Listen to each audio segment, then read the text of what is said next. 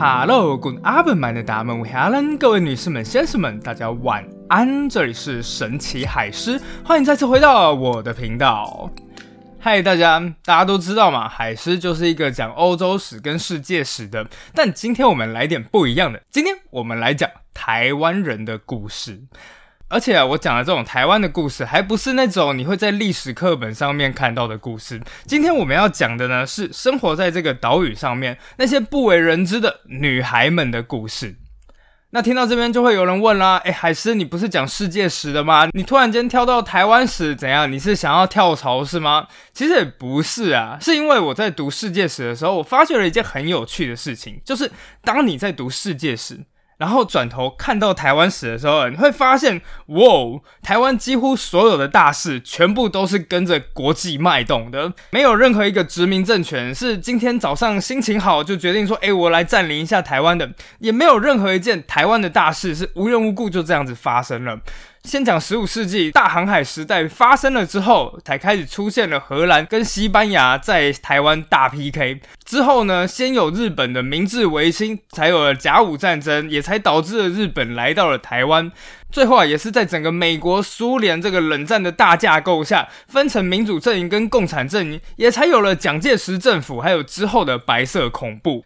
就是因为啊，这种从世界史来看台湾史的角度非常的好玩，所以我就决定，哎，我一个作为欧洲史或者世界史的说书人，来讲一下台湾的故事，看一下能不能蹦出不一样的火花。那当然了，不可能是整个台湾史都讲完，所以我要从什么地方开始呢？就是日治时期的故事。严格来讲，是一九二零年代到一九四零年代的女孩们的故事。为什么要讲这一段时间呢？哎，事实上我不知道大家知不知道，但一九二零年代在整个世界上面，不管是欧洲或者是亚洲，它都是一种少见的进步时光。一次世界大战是把整个贵族全部都打爆了嘛？那性别的界限呢？贵族阶级的界限呢？其实也都逐渐逐渐的消弭了。台湾那个时候也开始开放了起来。不过问题是呢，虽然社会好像看起来在进步，但隐隐约约又觉得他进步的似乎是不够快，所以还是发生了一些让人家觉得遗憾的事情。那话不多说，接着就让我们窥见在一百年前的这一块土地上面，我们曾经发生过的那个充满希望，但是又来不及承接住他们的那个时代吧。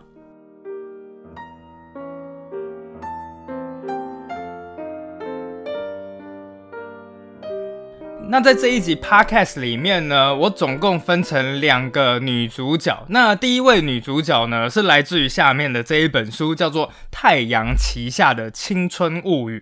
呃，这本书其实蛮好看的，不过我记得好像是也是蛮久以前的书了，二零一七吧。那主角呢，她叫做刘秀华。秀气的秀，华人的华。那我们先来介绍一下这位女生了。呃，严格来讲不应该叫她女生，应该算是女士。但是在日治时期就是个女生嘛，好吧。然后我们先来讲一下刘秀华，她出生的年份呢，就是我们要讲的这个一九二一年。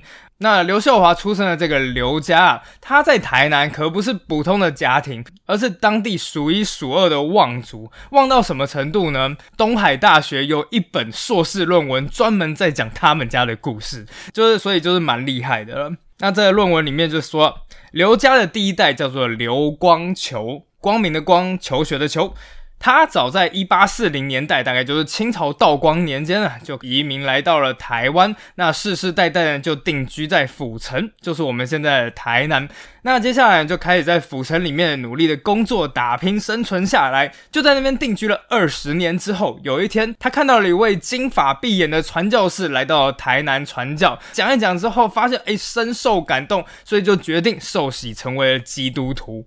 听到这边，你就会觉得哦，就是一个基督徒受洗的故事嘛。那可能跟历史课本没有什么太大的关系吧。各位，你们知道那一位传教士是谁吗？是玛雅各。好啦，这只是那一本论文上面的猜测啦，说有可能是玛雅各。不过时间上的确是吻合的。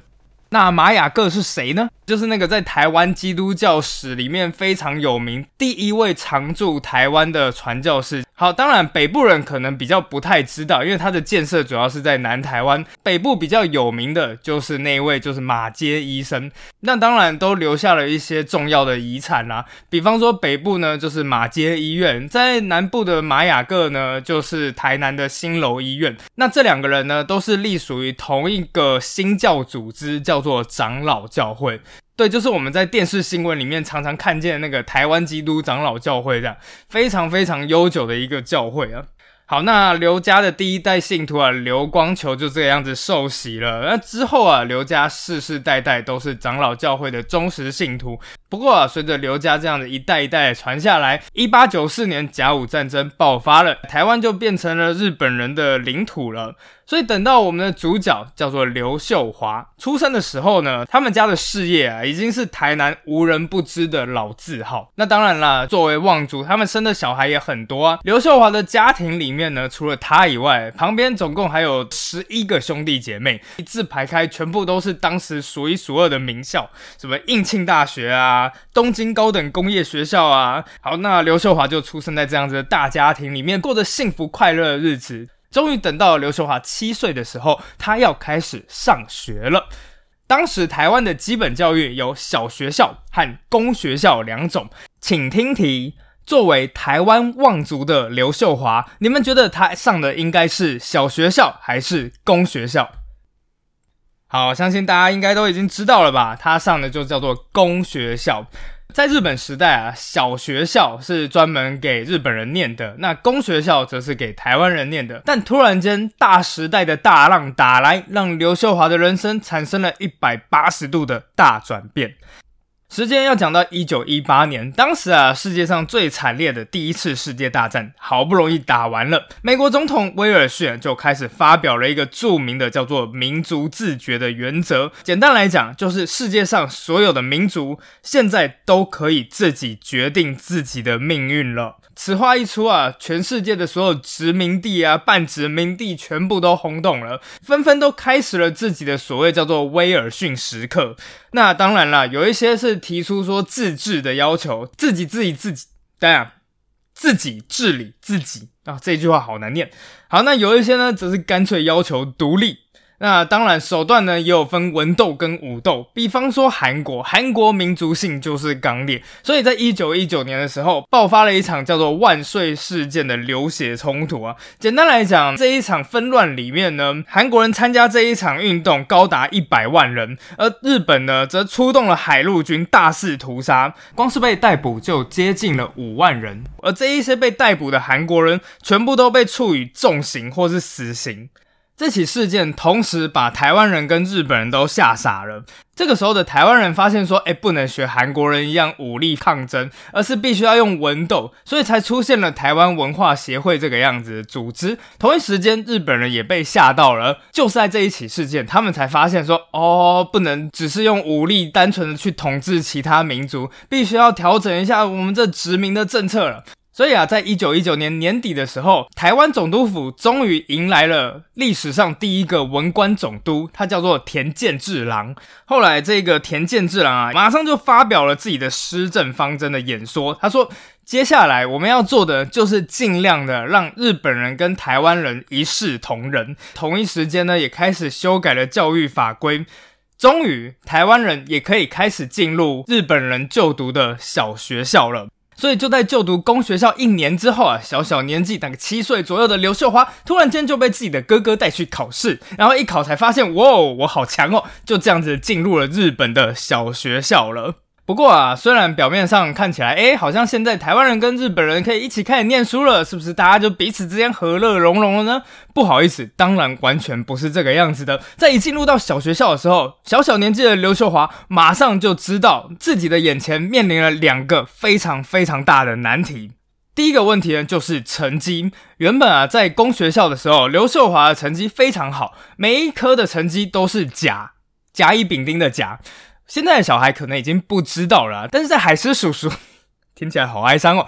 海狮，我小时候啊，这就打成绩的时候，还是就是用甲乙丙丁。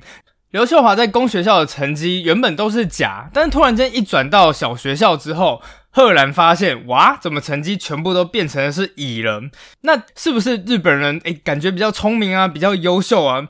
并不是这个样子的。刘秀华看了一下自己的成绩单，发觉对绝大多数都变成了乙了，但是有两门课还是维持在甲，是算术和唱歌。原来啊，这两门课是没有语言障碍的，所以很轻松，刘秀华就能拿到甲了。但其他所有的课程，因为都用的是日文，所以啊，他的成绩自然的就降低了。换句话说，这张成绩单告诉刘秀华一件很清楚的事情。从现在起，他就要在别人的主场上作战了。当然，在别人的主场上作战已经够难了，那更难的事情是什么呢？就是你还要比别人更加优秀，而且还不只是优秀一点点而已。当时的教育方式是很严格的，他们的班上的老师呢，是一位叫做中山老师的人。这位老师啊，非常严格，而且是一个笃信军国主义教育的。中山老师的手上啊，永远都拿着一条长长的棍子。当他在上课的时候，任何一个学生，只要你的视线稍微偏离了一点点，中山老师一发现之后，马上就拿起了那根棍子，二话不说，举起棍子就是往学生的头上重重抡下去。当然啦，老师一定也打过刘秀华，有的时候还是直接就是一巴掌挥下去这样子。但是刘秀华非常的努力念书，最后真的就这样子克服了语言的障碍。而在毕业的前一年呢，他的成绩单上面所有都是甲。终于等到小学即将毕业，大家也都准备要升学的时候，刘秀华已经瞄准了他自己人生的第一志愿。事实上，这也是台南所有女校的第一志愿，就是台南第一高等女学校。这一所学校就是现在台南女中。当时日治时期有两所学校啦，一所叫做男一女，一所叫做男二女。后来两所学校就合并了，就变成了现在的台南女中。不过在当时呢，台南第一高女她是一个专门给日本人念的，所以当刘秀华跟中山老师说她的第一志愿是男一女的时候，中山老师没有像现在的老师说啊，好棒棒哦，你一定可以办得到的。反而是用一种非常缓慢，但是非常坚定的语气对刘秀华说：“喂，刘，就因为你是个本岛人，所以如果你没有比别人多用功一倍，你是绝对考不上的。本岛人就是当时日本人对台湾人的称呼。这一句话的意思是：我知道你是本岛人，你是台湾人。”我也知道，在别人的主场上作战并不容易，而且你已经做到比其他人优秀了。但是，如果你只是比其他的日本人用功，那是远远不够的。你要比你其他的日本同学更用功一倍，更优秀一倍，才能跨越种族的障碍，让日本人接受你。换句话说，你就是要优秀到让别人无法忽视你的存在，你才可能进入到你想念的学校。就是我不知道是不是因为我跟刘秀华都是双子座的关系，好啦，是有一点砍拖啦。但是在听到这一句话的时候，其实我也顿时有一种感觉：当别人说你这件事很难，或者是根本不可能的时候，反而会激起我们的胜负欲。刘秀华也是这个样子。当时啊，他受到这一番话的激励，反而让他更想用自己的实力去跨越这个不公平的障碍。因此啊，最后在一九三四年。刘秀华终于如愿的走进了台南第一高女的校园之中了。在书里面呢，有一张刘秀华就读男一女的照片，照片上的她眉清目秀，而且你会发现，跟旁边的日本同学相比，她的五官真的是比较立体的。那当时呢，刘秀华身上穿的是深色的水手服，在水手服领子的翻领啊，绣着白色的三条线。在当时的台南啊，那一身制服完全就代表了，就是本人够聪明、够优秀，同一时间家世背景也足够雄厚，完全可以理解啊。当女孩们穿上了男一女的这种水手服，轻盈的走过台南街道的样子，就这是接下来是我自己的想象啊。当她和其他日本同学说说笑笑的时候，无意间与另外一些男生擦肩而过，那一种背影，搞不好是某一些男生一辈子的回忆。好，我们回来这边。那在学校里面呢，刘秀华过得也是蛮开心，大家也都是蛮和平相处的。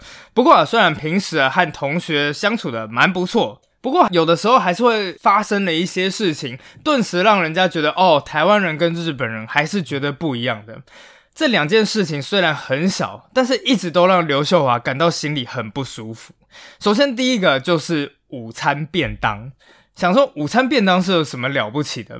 大家想想看啊，就在男与女的校园里面，大家都穿着相同的制服，彼此之间用的是日文，讲的有说有笑的，哎，表面上看起来好像大家真的都差不多。但是唯独啊，就是在午餐时间，当便当打开的那一瞬间，你赫然就会发现，日本人做的就是那种日式的便当啊，鲑鱼卵啊，煎蛋卷啊，这样子之类的。那台湾人的便当呢，就是台式的。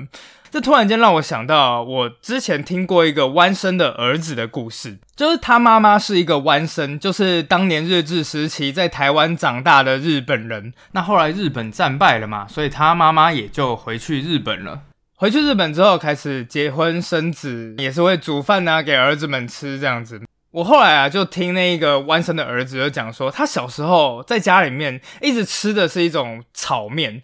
他以为叫做炒面，妈妈也跟他讲这个就是炒面，可是他就觉得很奇怪，为什么我们家炒的这个东西跟外面卖的这种日式炒面长得差了这么多？后来是当他长大了之后，来到了台湾，赫然就发现了，原来他从小到大吃的东西根本就不是日式炒面，而是台湾的炒米粉。那种感觉就好像是，哎，你在日本周围你都找不到相似的口味，突然间离家万里来到了台湾，居然在台湾吃到了以前小时候家里的味道，那一瞬间其实真的是有一点感人了。回到我们便当的问题啊，当时啊一打开的时候，哦，台式便当长得真的炒米粉这样子，所以回想起当时刘秀华就讲说，那时候。日本人的优越感很强，所以所有台湾的东西看起来都很蠢，当然会很难过啊。小孩子心里总是非常在意这种事呢，所以我总是会教母亲怎么做日式便当，到最后甚至还想说，不然我就干脆跟日本人买日本的便当吧。另外一件事情其实也不是太严重，但是还是会让他们留下一些童年的阴影，那就是家长会。其他人的家长会就是母亲参加，但唯独刘秀华不一样。刘秀华的母亲没有办法出席，那原因呢非常简单，就是因为当时的汉人还留有一个习俗，让母亲没办法出席。请听题，这到底是什么习俗呢？是的，就是刘秀华的母亲是裹小脚的，所以啊，母亲当然也没有办法出门。因此，每次家长会人都是刘秀华的哥哥来代替母亲参加的。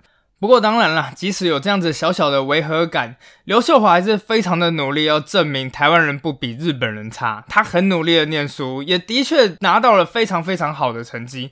不过还是有意无意的会被这个体制给打压下去。在毕业前夕时发生了一件事情，他说有一天呢，在打扫时，同学突然间很开心的跑来找了刘秀华，他说：“哎哎哎，我刚刚在老师办公室里面打扫，突然间看到了我们班的毕业成绩了。”刘秀华，你知道你是第几名吗？那刘秀华当然就问了，哎，第几名？第几名？后来同学就讲说，你是全年级的第三名，第三名。哎，刘秀华听到之后非常的开心，为什么呢？因为按照学校的惯例，整个全年级排名前七名的学生可以获得一项特别的荣誉，就是在毕业典礼当天上台，当着全校的面领奖。这件事情当然也让刘秀华非常非常的期待，而终于等到了毕业典礼的当天，他突然间就听见了噩耗。原本同学看到的那个成绩单，他不是第三名吗？但是不知道为什么，后来的成绩一公布之后，他突然间就掉到了第五名。那这时候就有人讲了：“哎，第五名没有关系啊，第五名还是可以上台领奖吧。”不好意思，在那一年规则又修改了，男一女的毕业典礼上面只有前四名可以上台领奖，而他就是第五名。砰的一声，荣誉的大门突然间就在他眼前碎成碎片。最后啊，刘秀华拿到的就是一个全勤奖。拿到了这个奖状之后呢，他不甘心的把奖状撕碎。等到回到家里面，他终于受不了了，开始哇啦啦哭了起来。一方面啊，其实我蛮可以理解刘秀华那种不甘心的感觉，因为其实在我的求学过程里面，我也遇过类似的事情。当时我是全班第一，照道理来讲，我应该是要拿市长奖的。好了，我知道很蠢，但对当时的高中生来讲，这就是很重要嘛。我就觉得我一定可以拿市长奖。结果到最后呢，因为老师。很显然就是不太喜欢我。后来就是把市长奖给了另外一名同学，然后接下来什么议长奖啊、局长奖也轮不到我，到最后我拿的是一个叫做董事长奖。虽然也是一个奖，但是在那一瞬间对我来说，那就是一个耻辱。我当时真的是气到啊，有一种冲动，想要直接就在颁奖典礼上，当着全校人的面，直接把奖状撕成碎片。但当然啦，最后我还是孬了啊。不过呢，刘秀华的故事又不太一样，因为除了那种不甘心的感觉以外，刘秀华还遭遇到了另一种我无法体会，而且可能是我们这个世代所有人都无法体会的一种屈辱感，那就是那种在自己的土地上遭受歧视的愤怒。那是我的土地，是我的家，结果别人在我家一天到晚摆出一副高高在上的样子，那真的是一个让人难以想象的愤怒。不过当然了，虽然有一些这样子的插曲，但是在男一女毕业之后呢，刘秀华也和许多台湾富裕家庭的子女一样，前往日本念书。当时他念的是一个叫做日本女子大学校的家政系，就是一个贵族女校啦。这样，后来啊，当刘秀华回想起大学时代的时候，他就说这是他整个人生中最愉快的时期。因为我也读过蛮多日治时期的书，根据所有曾经到过。日本的台湾人的说法，他们都得出一样的结论：当时日本的日本人比台湾的日本人还要亲切多了。在台湾的日本人就是有一种莫名其妙的优越感，可是到了日本，当他们发现哎你是台湾来的时候，哎反而有一种好奇和亲切感。那有一件事情啊，就让刘秀华印象非常深刻，就是在一九四一年，当他大学毕业的时候。在毕业典礼当天，其他人都穿的是和服，那种日式的和服，但刘秀华就是不一样。刘秀华穿的是天鹅绒制的一个中式服装，他穿的这一身衣服，走在大学的校园里面，在庭院中遇到了一位叫做藤原的老师。一看到刘秀华身上穿的衣服，这位老师的反应啊，竟然是喜极而泣。他哽咽的对刘秀华说：“我在这里工作了这么久，第一次遇见像你这样子的人，这样很好，这样很好啊！”一听到老师竟然是这样子的反应的时候，刘秀华也跟着哭了起来。他后来就回忆到说：“当下那个感觉真的是太高兴了。”后来在毕业之后啊，刘秀华也留在日本工作了一段时间，男女交往的事情就来了。后来刘秀华就在日本的一个圣经研究社，因为前面有讲嘛，刘秀华在刘家是基督徒，他就结识了一位青年。这位青年呢，当时也是非常的优秀，就读东京帝国大学医学部，就是现在的东大医学系。对。一听到就觉得，嗯，好，这根本超优秀。后来啊，两个人就这样子来往了几次。那后来呢，男生甚至鼓起勇气来到了刘秀华的宿舍下面。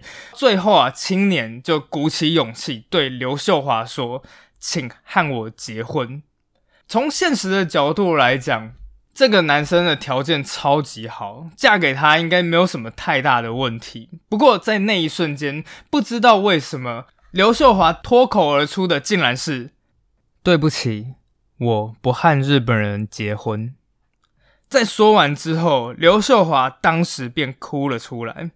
过了很久很久以后啊，刘秀华仍然不清楚为什么当时在说完这一句话之后会哭。但其实从我们后人的角度来讲，是蛮可以理解的，因为其实，在很多人眼中啊，嫁给日本的医生，那感觉应该就能完全融入日本的社会吧。曾经刘秀华也许也是这样子想过的，但是他进入了男一女之后，他发现表面上看来，虽然大家看起来都是一模一样的，但是总是会有一些小小的地方显露出，对你就是台湾人。也许是喝茶的方式不同，也许是台湾人吃的东西的习惯不一样，甚至是当你跪坐的时候，因为台湾人无法跪坐，所以会脚麻。这种每一个小小的不同，每一个都告诉他，他永远无法真正的融入其中。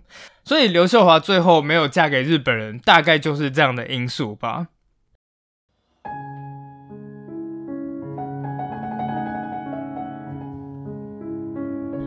不过啊，虽然中间发生了一些这样小小的哀愁，但在整个日治时期，刘秀华的人生算是相当幸福了。他活到了战后，并且啊，还成为了一个叫做财团法人国际文化基金会的董事长。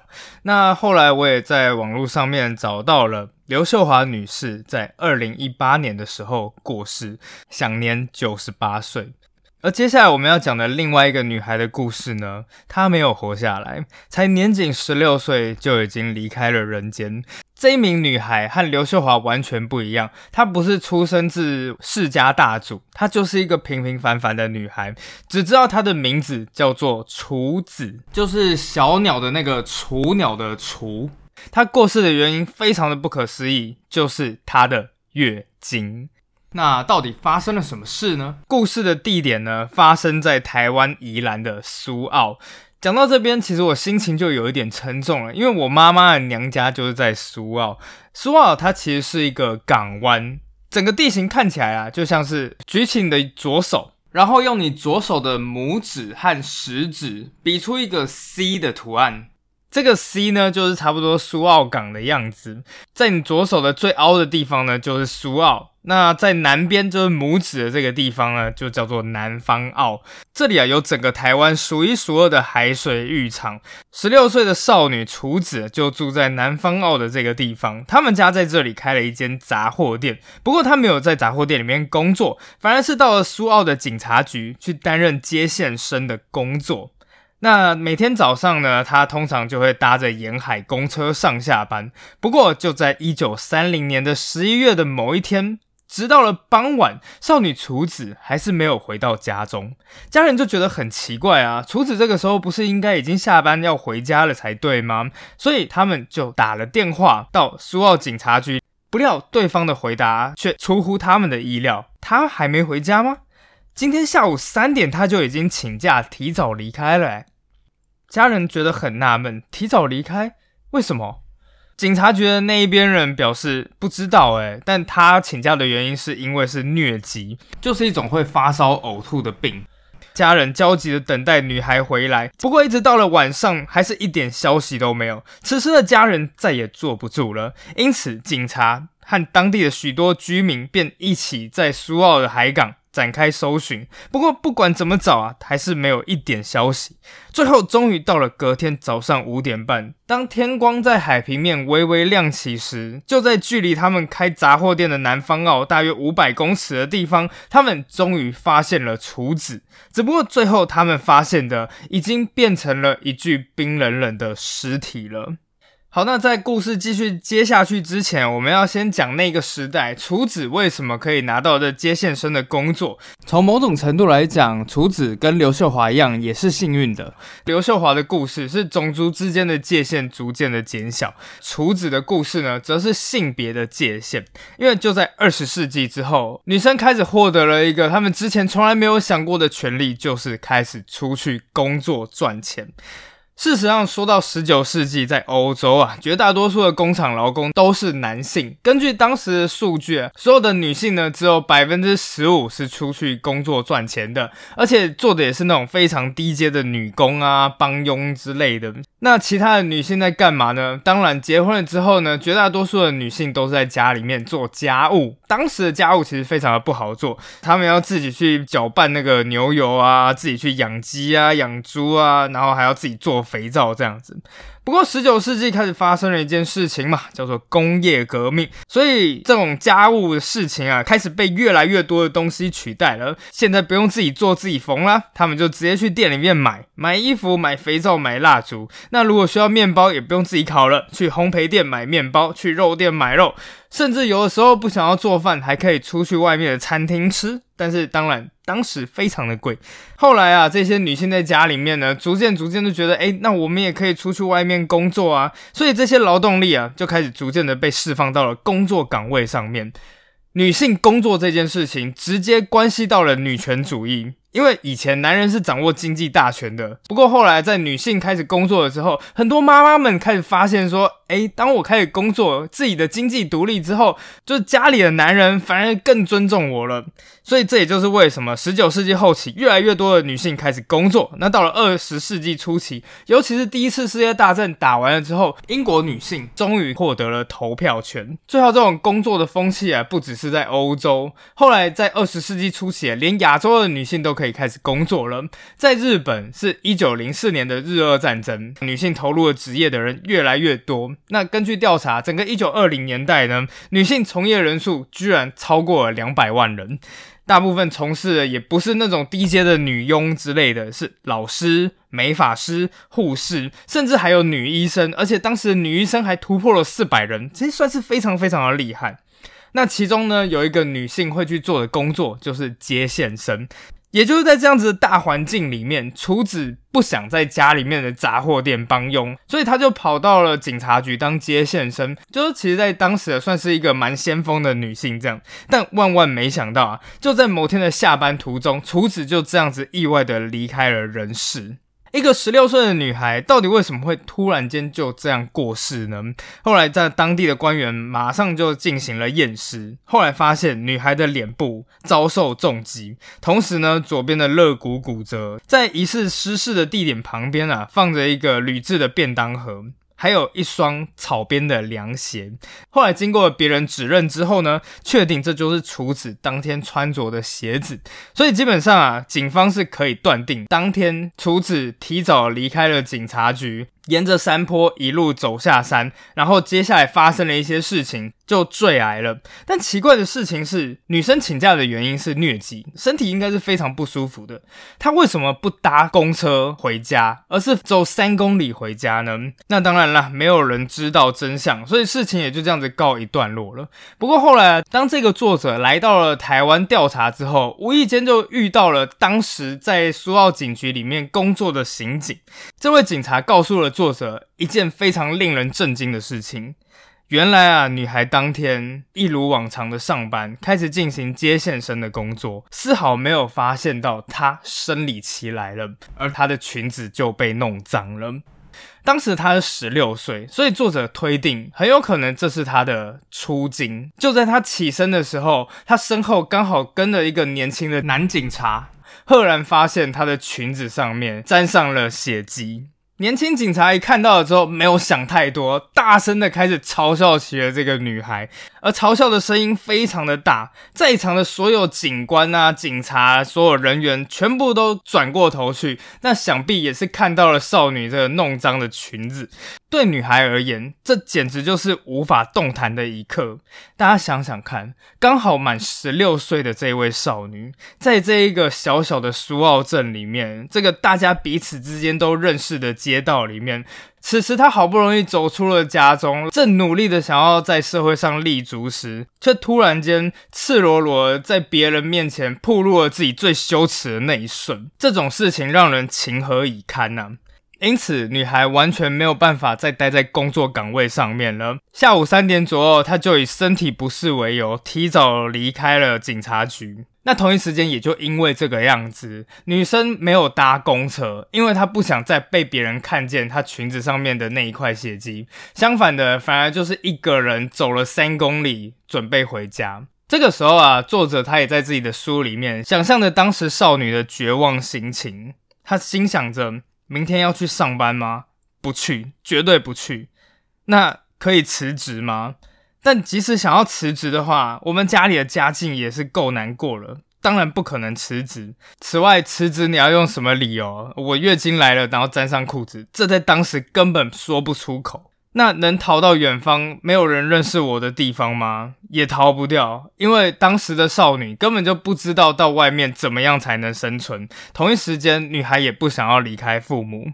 那无法逃离的话，我还有可能继续走在街上或是在村庄里面吗？不行，因为这件事情已经人尽皆知了。女孩眺望着远方的灯火，一方面她心中已经不知道如何是好了，因此就在这种万念俱灰的状态下，她一个想不开，就这样子跳下了悬崖。